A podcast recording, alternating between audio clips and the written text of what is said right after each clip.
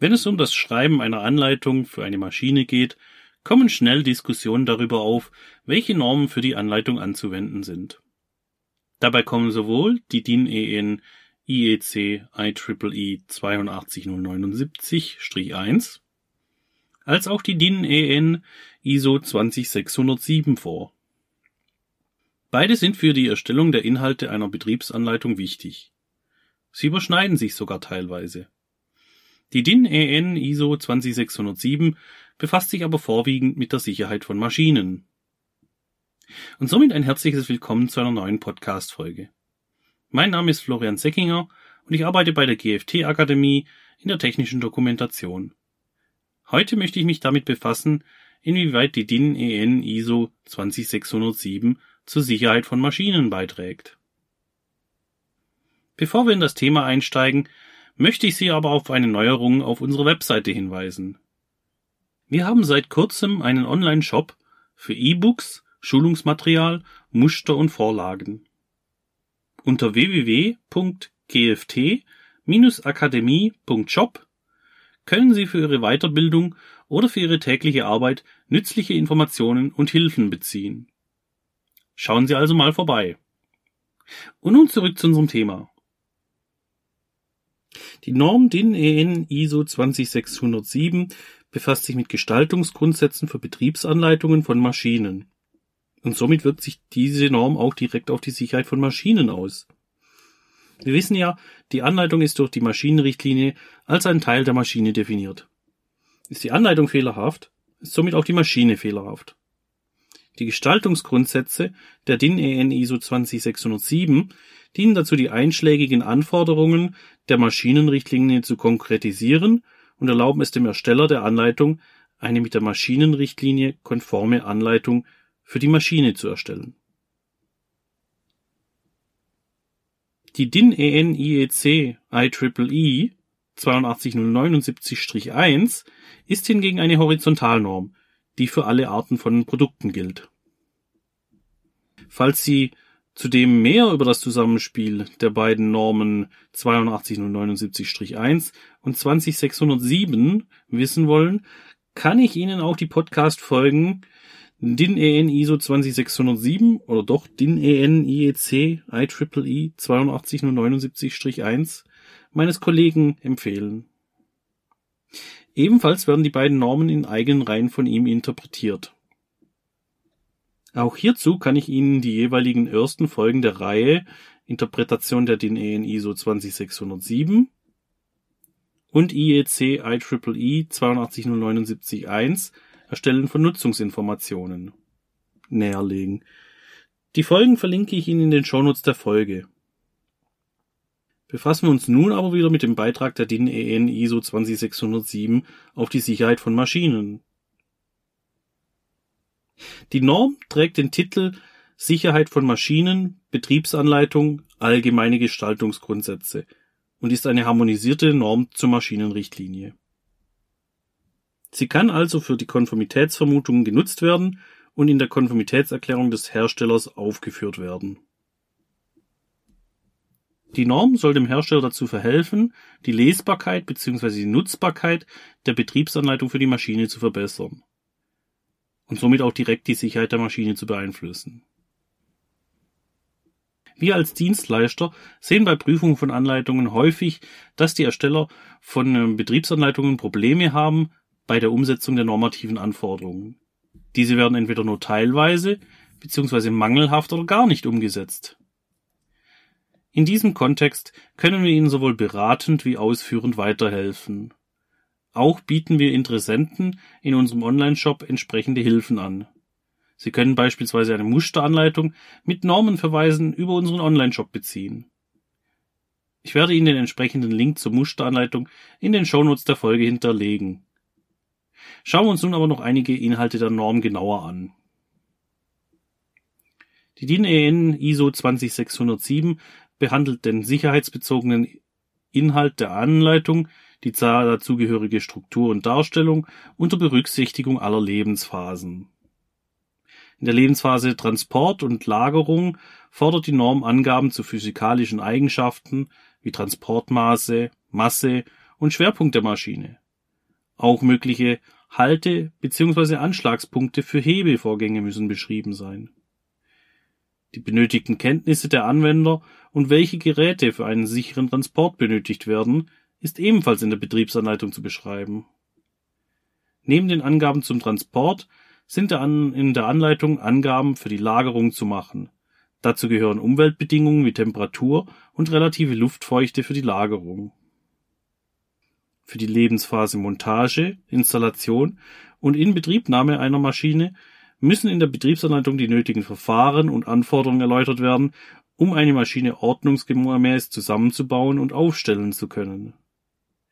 Dazu gehören unter anderem Mindestanforderungen hinsichtlich Bodeneigenschaften für die Aufstellung, Eigenschaften bezüglich der Energieversorgung für die Installation und Angaben zum Prüfen und Testen von Sicherheitssystemen, bevor die Maschine in Betrieb gehen kann. Auch muss die Betriebsanleitung Angaben über Einstellwerte enthalten, falls diese für den Benutzer zugänglich bzw. veränderbar sind.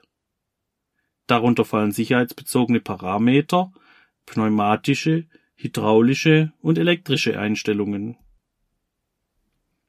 In der Lebensphase Betrieb müssen im Hinblick auf die Sicherheit der Maschinen ebenfalls einige Informationen enthalten sein.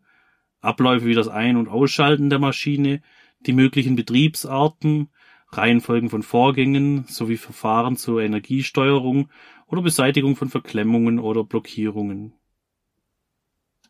Auch Informationen zur sicheren Trennung der Maschine von der Energieversorgung oder wie gespeicherte Energien gefahrlos abgebaut oder eingeschlossen werden können, so dass eine gefahrlose Instandhaltung möglich ist. Dabei umfasst dies mehr als nur das Ausschalten und Sichern des Hauptschalters. Auch die Beschreibung, wie Drücke aus der Maschine zu entlasten sind oder welche Teile zu sichern bzw. abzustützen sind, damit keine gefahrbringenden Bewegungen entstehen können.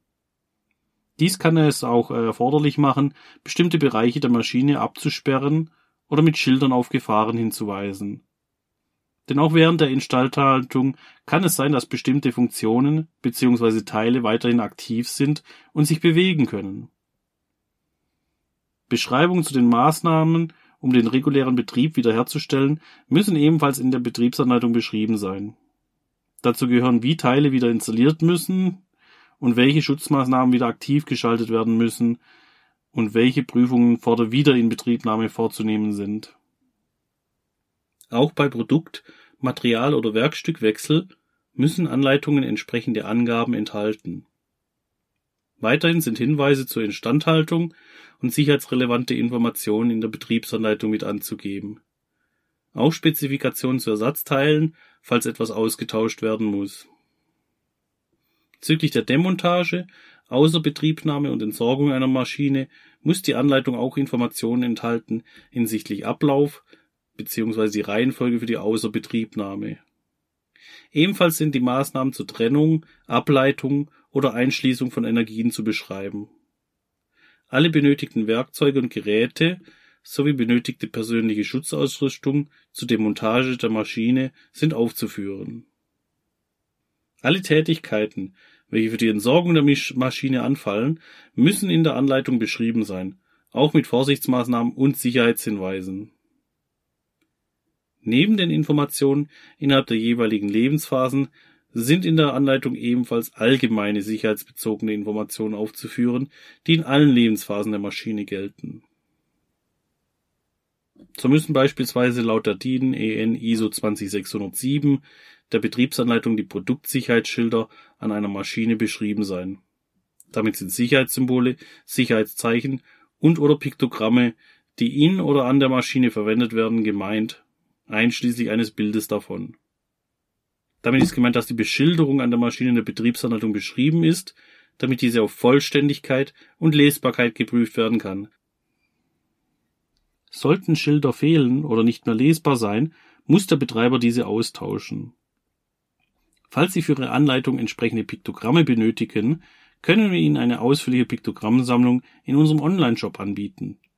Den Link dazu finden Sie in den Show Notes. Auch auf erforderliche persönliche Schutzausrüstung legt die Norm einen hohen Stellenwert. Ist es notwendig, bei bestimmten Handlungen eine spezifische Schutzausrüstung zu tragen, ist diese in der Betriebsanleitung vor der jeweiligen Handlung aufzuführen. Also beispielsweise bei der Entsorgung einer Maschine. Zu Beginn einer Schritt-für-Schritt-Handlung ist dort das Tragen einer Schutzausrüstung wie spezifische Schutzhandschuhe als Voraussetzung für die Handlung zu nennen. In den allgemeinen sicherheitsbezogenen Inhalten ist hingegen darauf hinzuweisen, wenn die Schutzausrüstung in allen Lebensphasen zu tragen ist. Es ist auch vorstellbar, einen Hinweis auf die Schutzausrüstung in beiden Fällen vorzunehmen.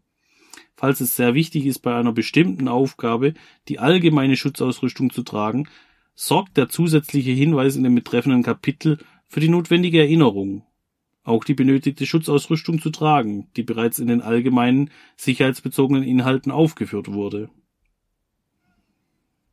Dies ist durchaus sinnvoll, vor allem wenn man einen Blick in die eine oder andere Werkshalle wirft, der viele Personen eher nachlässig umgehen, was die Verwendung der persönlichen Schutzausrüstung angeht.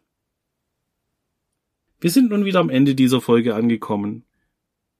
Benötigen Sie Schulungsmaterial, Muster oder Vorlagen? Dann besuchen Sie doch unseren Shop unter www.gft-akademie.shop.